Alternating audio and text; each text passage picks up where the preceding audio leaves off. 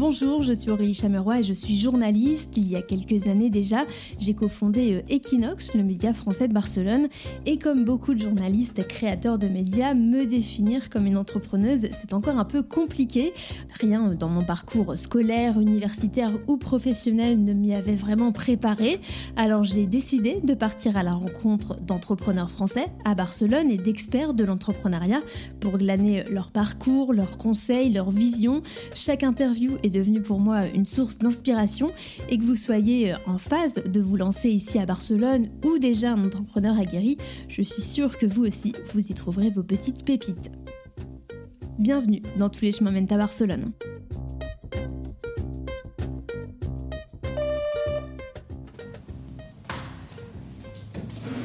Oui? Oui, bonjour Nicolas, c'est Aurélie. Je t'ouvre, principal 3.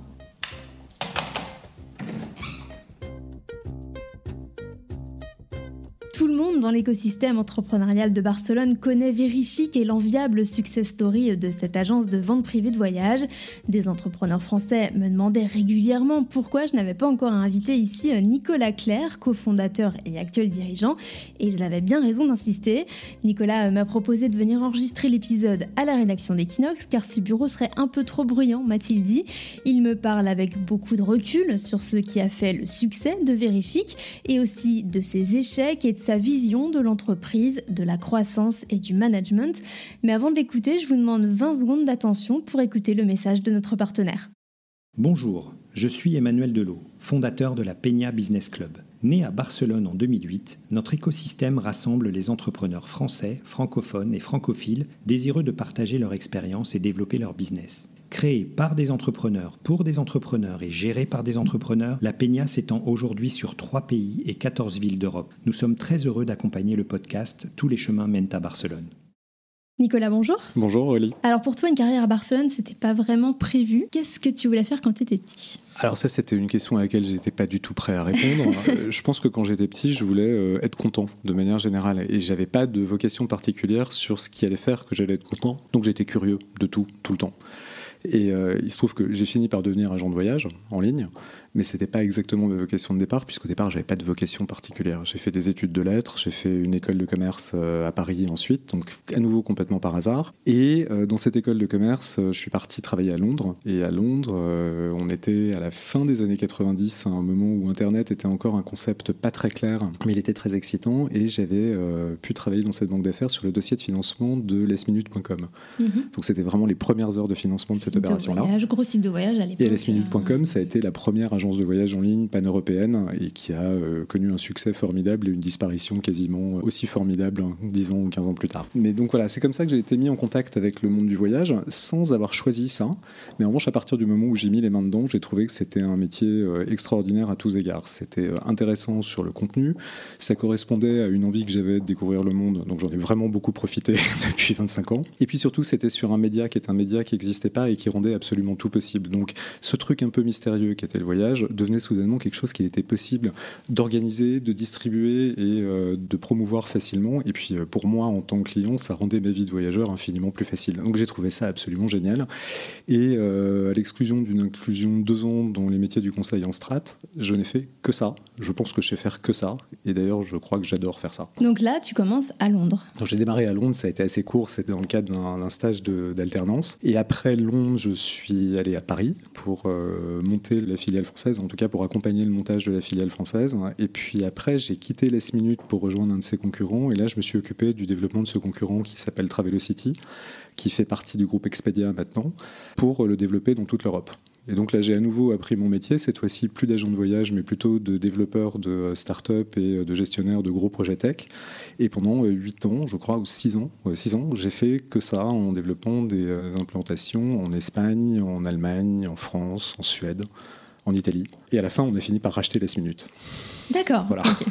Donc les compétences étaient complémentaires finalement entre toutes ces expériences? C'est-à-dire que j'ai toujours fait la même chose et j'ai jamais eu le même métier.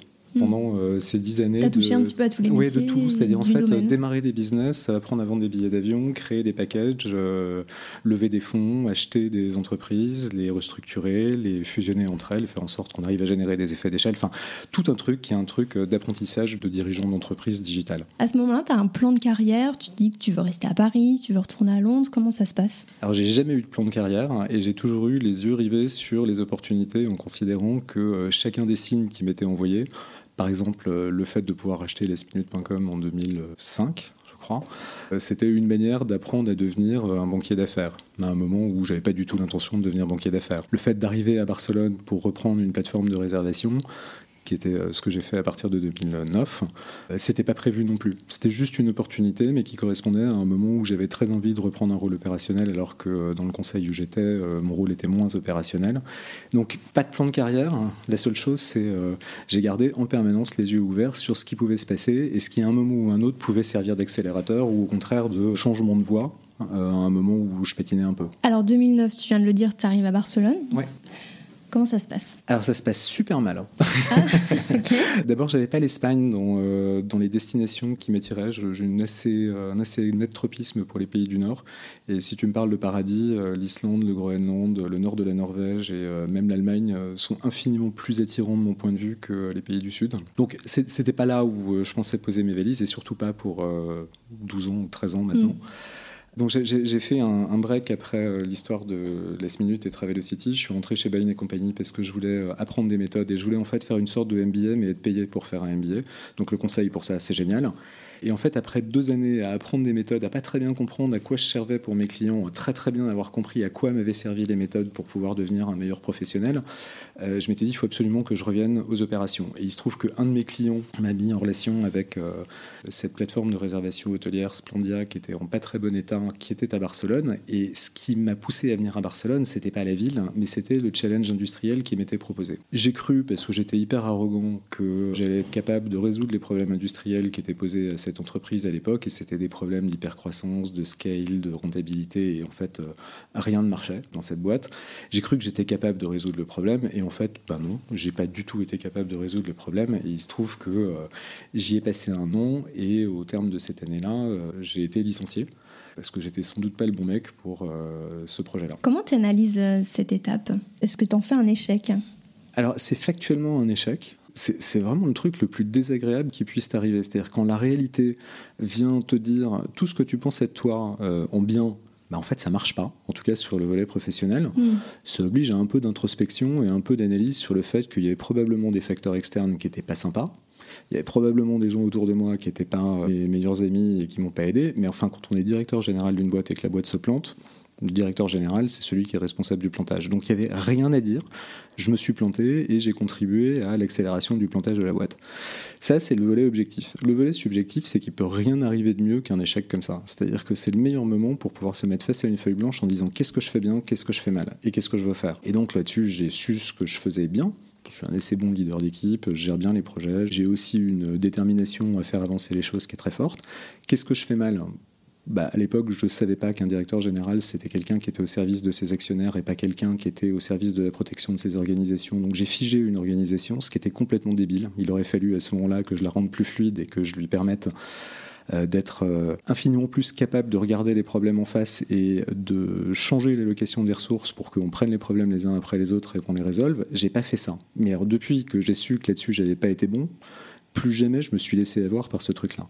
Et après, qu'est-ce que j'ai envie de faire? Alors ça, c'était super clair, je veux plus jamais avoir de patron. D'accord. Et, je veux pouvoir décider et porter la responsabilité intégrale de tout ce que je fais. Et c'est pour ça qu'au terme de cette aventure chez Splendia, qui a été très courte puisqu'elle a duré euh, à peine un an, je redécouvrais euh, le fait de vivre à Barcelone, puisqu'en un an, j'avais fait que bosser et euh, j'étais même pas allé à la plage, j'avais pas passé une soirée ni en rooftop, ni sur les boîtes de la plage, ni rien. J'avais été au service de ce projet-là et mm. pas de manière très efficace. Et donc, je me suis retrouvé à découvrir Barcelone, à avoir du temps, quelques convictions aussi sur mon métier, sur le fait qu'il y avait des opportunités dans cette industrie du tourisme et qu'on pouvait avec très peu de moyens faire des très grandes choses dans cette industrie-là. Et j'avais du temps. Et en fait, avoir euh, des idées, du temps et un peu de lucidité sur l'état où on est, c'est un assez bon moment pour pouvoir faire un choix qui est un choix un peu aventureux, qui est celui de la création d'entreprise, mais fondamental, qui est que je voulais absolument être libre.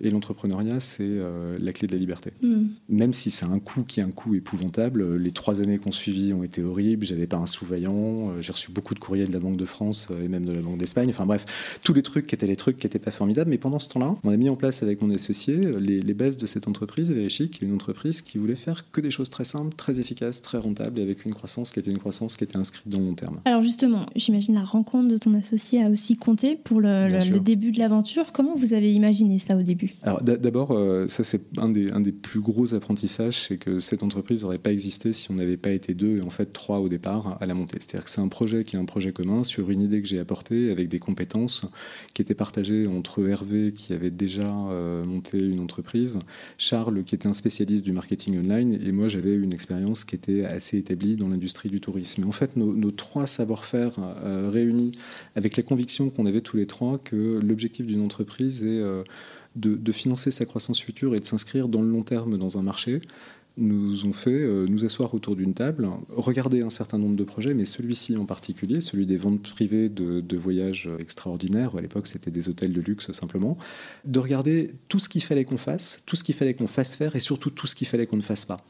Et on est arrivé à, euh, élaguer l'arbre de tout ce qu'on aurait pu faire et à, n'avoir que quelques sujets très euh, simples mais très important pour la bonne exécution. Et ces sujets-là, ça a été simple, ça a été faire grandir une audience et faire grandir une offre en face. Et tout ce qui n'était pas ça, c'était du périphérique. Et on a passé euh, les dix ans qui viennent de s'écouler à ne faire que ça, à ne se concentrer que sur le fait de faire grandir et connaître notre audience d'une part, et puis d'autre part de mettre en face des produits qui sont des produits que nos clients achètent. Et ça a été une success story assez extraordinaire, probablement une des premières grosses success stories des entrepreneurs de Barcelone. Je pense qu'on a réussi, mais on a réussi en faisant des choses euh, qui étaient très simples. Alors aujourd'hui, à Verichic, appartient à Accor, groupe Accor. Comment ça s'est passé? C'est intéressant parce que euh, je pense que Accor ne souhaitait pas nous racheter et nous, on n'était pas à vendre. Mais en revanche, on a rencontré les équipes d'Accor et on s'est dit qu'on avait des choses formidables à faire avec eux. Et, ça s'est fait euh, très lentement, au fur et à mesure de salons, de rendez-vous du tourisme dans le monde entier où on rencontrait de manière très régulière les équipes d'Accor et en particulier euh, Sébastien Bazin et Thibaut Vior qui s'occupaient de la diversification du, du groupe Accor. On leur a parlé de notre modèle, on a euh, confronté l'idée de pouvoir travailler avec eux, mais pas nécessairement comme une filiale du groupe, plutôt comme un partenaire, et on a euh, discuté, mais discuté sur un temps qui était un temps qui est très long, puisqu'on a dû commencer à travailler avec eux ou à parler avec eux en 2015 et l'acquisition a été bouclée en 2017. Donc ça s'est fait par, euh, par affinité. Et il se trouve qu'il y a eu un accélérateur à la fin de l'année 2016 où on a été approché par la plupart de nos concurrents parce que les chiffres qu'on publiait étaient des chiffres qui étaient très flatteurs. Et je pense que nos concurrents s'intéressaient beaucoup au fait de racheter alors que Verichic mm. était encore petit. Euh, ou en tout cas pas très gros et donc absorbable, un modèle qui est un modèle efficace et rentable. Donc on a fait travailler une banque d'affaires pour pouvoir euh, rendre le process le plus équitable possible. Accord est rentré dans la danse. Et comme c'était avec eux qu'on avait envie de travailler en fait. Le, sujet il était là, il n'était pas euh, faire une opération financière à tout prix, c'était qu'est-ce qu'on fait en utilisant le capital comme une arme de développement pour pouvoir permettre à Verichic de grandir. Donc c'était pour le développement Pour le développement, oui absolument. Et c'est ce qui s'est passé d'ailleurs. Accor est un partenaire euh, vraiment génial, à qui on dit ce qu'on fait et, on fait surtout tout ce qu'on dit. Donc on a une relation très transparente avec eux. Tu restes indépendant, toi, dans le pilotage de l'entreprise Oui. Mais, mais, indépendant et accompagné, c'est-à-dire comme dans la mm. relation que j'avais avec Hervé, j'ai un sparring partner quotidien aujourd'hui qui est euh, l'équipe d'accord qui s'occupe des participations. Quand on a des problèmes ce qui euh, n'arrive pas tellement en gestion courante, mais qui quand même nous a beaucoup affecté pendant les deux années de Covid, où on a eu des très très très gros problèmes. Euh, avoir des gens qui sont des gens qui pensent le temps long, qui pensent euh, des cycles qui sont des cycles beaucoup plus longs que les cycles de l'Internet classique, mm. parce qu'ils regardent le moment de rentabilisation de la pierre, la première pierre de l'hôtel qu'ils construisent, donc ils regardent tout à 10, 15 ou 20 ans. Avoir des gens comme ça en face de nous pour pouvoir réfléchir la panique et pour pouvoir se dire attention, le Covid, c'est pas l'éternité attention, l'industrie du tourisme bouleversée repartira un jour. Attention, toute cette inquiétude qui nous pousserait à réduire la voilure pour pas être capable de reprendre euh, le jour où les choses marcheront correctement, ça a été un allié hyper précieux. Et aujourd'hui, dans un moment de reprise, avoir des gens qui sont dans le monde entier, qui ont le nez sur euh, toutes les tendances hôtelières qui nous intéressent et qui sont détenteurs du plus beau portefeuille de marques du monde, euh, c'est un, avantage concurrentiel absolument génial. Et euh, tu n'avais pas peur, euh, avec le rachat, justement, de perdre un petit peu ton rôle dans l'entreprise? Pas de perdre ta liberté, mais un petit peu quand même? Alors bien sûr que si, mais moi j'ai quand même une chance par rapport à beaucoup de monde, c'est que je me suis déjà fait virer. Donc en fait, euh, je sais à quoi ça ressemble, je sais à quel point ça peut piquer, mais je sais aussi à quel point ça peut être générateur d'opportunités formidables. Donc le, le, fait euh, de vivre avec la possibilité du jour au lendemain de plus être en accord avec l'actionnaire, j'ai déjà survécu plutôt très bien à cet épisode pas très marrant, donc ça peut se repasser et c'est quelque chose qui m'empêche pas de dormir. Et précisément comme ça m'empêche pas de dormir, ça me donne une liberté de parole qui est absolue. Et si ma liberté de parole est euh, incohérente ou incongrue, j'ai des gens en face qui me disent attention, les arguments tiennent pas. Je suis un garçon assez rationnel, je suis assez prêt à entendre ce genre de choses. Euh, et si en revanche j'ai des convictions très fortes et les arguments en face sont pas les bons, ben, je continue à défendre jusqu'au jour où ça peut aller au clash, c'est possible, mais ça n'est jamais allé au clash et ça fait cinq ans qu'on travaille ensemble. Et en plus de ça, dans des conditions qui sont des conditions très variées. C'est-à-dire qu'on a eu des périodes glorieuses où on faisait beaucoup mieux que ce qu'il y avait écrit dans nos tableurs Excel, et puis on a connu l'enfer pendant deux ans. Donc euh, on a fini par apprendre à travailler ensemble. Alors justement, la crise sanitaire, euh, est-ce que tu peux me raconter un petit peu comment toi tu l'as vécu? J'avais fait, je crois, le plus beau démarrage commercial de euh, toute ma vie d'agent de voyage en 2020. C'est-à-dire les mois de janvier, février jusqu'au 13 mars ont été euh, le, moment dans lequel euh, l'alignement des étoiles a été le plus complet. C'est tout le travail de fond qu'on avait fait pendant 7 ans ou 8 ans, arrivé à un niveau de maturité extrême. Les équipes étaient les meilleures équipes que j'ai jamais eues pour un projet comme ça. On avait un programme d'investissement très lourd pour les années 2020, 2021, 2022 pour euh, faire de la conquête beaucoup plus forte que ce qu'on avait fait. Bref, tout allait bien et en plus de ça, les résultats commerciaux étaient exceptionnels. Donc c'était un espèce de moment de grâce absolument génial qui s'est arrêté le 13 mars à 15h où, comprenant qu'on allait avoir un sujet un peu compliqué, j'ai renvoyé toutes les équipes chez elles et on a dû annuler, euh, je ne sais plus exactement combien c'était, mais c'est quelques dizaines de milliers de réservations en 72 heures et les rembourser. Et donc là, du jour au lendemain, on est passé d'un monde qui était un monde paradisiaque à un véritable enfer, avec des clients qui étaient des clients dans le bout du monde, au bout du monde, qu'il a fallu qu'on fasse revenir à un moment où les avions ne volaient plus, avec des gens qui avaient engagé beaucoup d'argent. Et l'argent des vacances, c'est un argent très particulier, puisqu'en fait, il a des pouvoirs magiques un euro qu'on investit dans ses vacances, ça a beaucoup plus de valeur qu'un euro qu'on investit dans son loyer ou dans son téléphone ou dans toutes les commodités. Donc quand euh, des gens ont investi 3, 4, 5, 10 000 euros ou même 200 euros dans une réservation d'hôtel ou dans des voyages, cet euro-là, ils veulent absolument qu'il revienne le plus vite possible. Ouais, c'est vrai. Ce qui, est, parfaitement normal, mais ils ont une certaine urgence sur le sujet. Et donc on a, on a commencé déjà par, euh, par gérer ça, par gérer cette attente légitime des clients d'être rapatriés d'une part pour ceux qui n'étaient pas enfin qui étaient déjà partis, et puis surtout d'assurer les remboursements et d'assurer le traitement le plus honnête possible à la fois des clients qui partaient et des hôtels qui sont mm. nos partenaires de long terme. Donc on a vécu un moment qui était un moment épouvantable en matière de temps et on a euh, mis en œuvre à ce moment-là euh, une politique d'agilité de nos équipes qui faisait que n'importe qui devenait un agent de service client et puis que quand il fallait qu'on passe à des questions de production, tout le monde se mettait à faire de la production. On a gagné en agilité, euh, vraiment, et on a été obligé de le mettre en œuvre, mais cette culture de l'agilité de l'organisation qui me tenait à cœur et qui me paraissait très clé pour faire mieux que ce que j'avais fait dans mes expériences précédentes, euh, ça a trouvé à ce moment-là une traduction qui était une traduction très efficace et qui n'a plus bougé depuis. C'est-à-dire qu'en fait, aujourd'hui, notre organisation bouge en permanence et comme on est sur un marché qui est un marché qui bouge tout le temps, en fait, on change. Voilà, on change nos rôles, on change nos priorités, on change euh, nos organisations pour être sûr qu'il y a tout le temps, tout le temps, tout le temps le meilleur de nos ressources qui est euh, concentré sur ce que nos clients veulent faire. Justement, quand tu regardes un petit peu euh, le début de Verichic jusqu'à aujourd'hui, outre ces remises en question dont on a parlé, peut-être sur la l'aspect de la forme, est-ce que toi, personnellement, il y a des choses que tu aurais faites différemment? Alors, la, réponse, c'est euh, la réponse, c'est tout. Je, je, suis jamais très content de ce que je fais, donc euh, j'ai toujours tendance insatisfait. à. Oui, enfin, je sais pas si c'est insatisfait, mais si, si on atteint quelque chose, c'est qu'en fait, on n'a pas été assez ambitieux.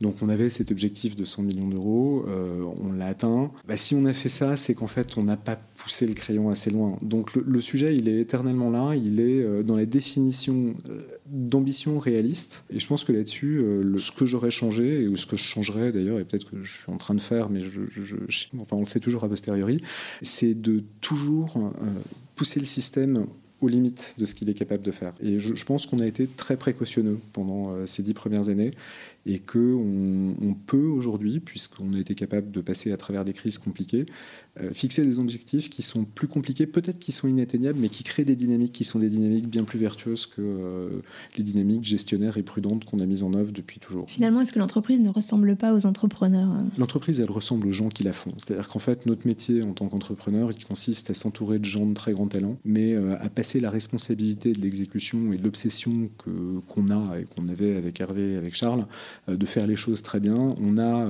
avec nous des gens qui sont des gens qui partagent ça, mais qui le font pour de vrai. C'est-à-dire que mon métier aujourd'hui, c'est un métier d'animation de ces équipes-là, mais c'est les équipes qui sont chez Verichic qui font Verichic. C'est pas moi. Et l'impulsion, euh, peut-être qu'on l'a donnée euh, avec Hervé et Charles pendant quelques années et qu'on a été à l'initiative de tout ça. Aujourd'hui, c'est plus le cas. On a euh, des équipes qui sont des équipes qui ont les initiatives en main, qui se font challenger quand elles ont ces initiatives. Évidemment, comme je tiens les cordons de la bourse, j'essaie quand même de faire en sorte que les initiatives aient un sens économique et qu'on puisse mesurer leur retour. Mais la réalité, c'est que c'est les gens qui la font. Et il y a chez les Richic des gens qui sont des gens de très grand talent. Donc je pense que c'est une boîte talentueuse, mais parce que les gens sont là, qui sont là, sont des gens qui sont des gens d'un niveau dingue. Euh, donc c'est les, oui, c'est les équipes hein, qui font les boîtes, pas les entrepreneurs. Justement, tu me parlerais de, ce conseil que tu donnerais aux, entrepreneurs euh, en général de recruter des gens meilleurs que soi. Ça, c'est quelque chose que tu as euh, toujours veillé à appliquer. Que j'ai toujours veillé à appliquer et que j'impose à tous les gens qui recrutent euh, à l'intérieur de mes équipes. C'est-à-dire que recruter des gens dont on sait dès le départ qu'ils n'ont rien à nous apprendre et qui n'ont rien à nous montrer, là, je ne vois pas Enfin, je vois pas à quoi ça sert. En revanche, recruter des gens qui sont des gens euh, qui vont faire avancer parce qu'ils ont une attitude, ou ils ont des compétences, ou ils ont une expérience infiniment plus développée que moi euh, sur des sujets fonctionnels ou sur des sujets économiques ou sur des questions de, gestion, de, maîtrise de réseaux particuliers, c'est absolument essentiel. Recruter des gens moins bons, c'est, euh, je pense que c'est un vice d'orgueil.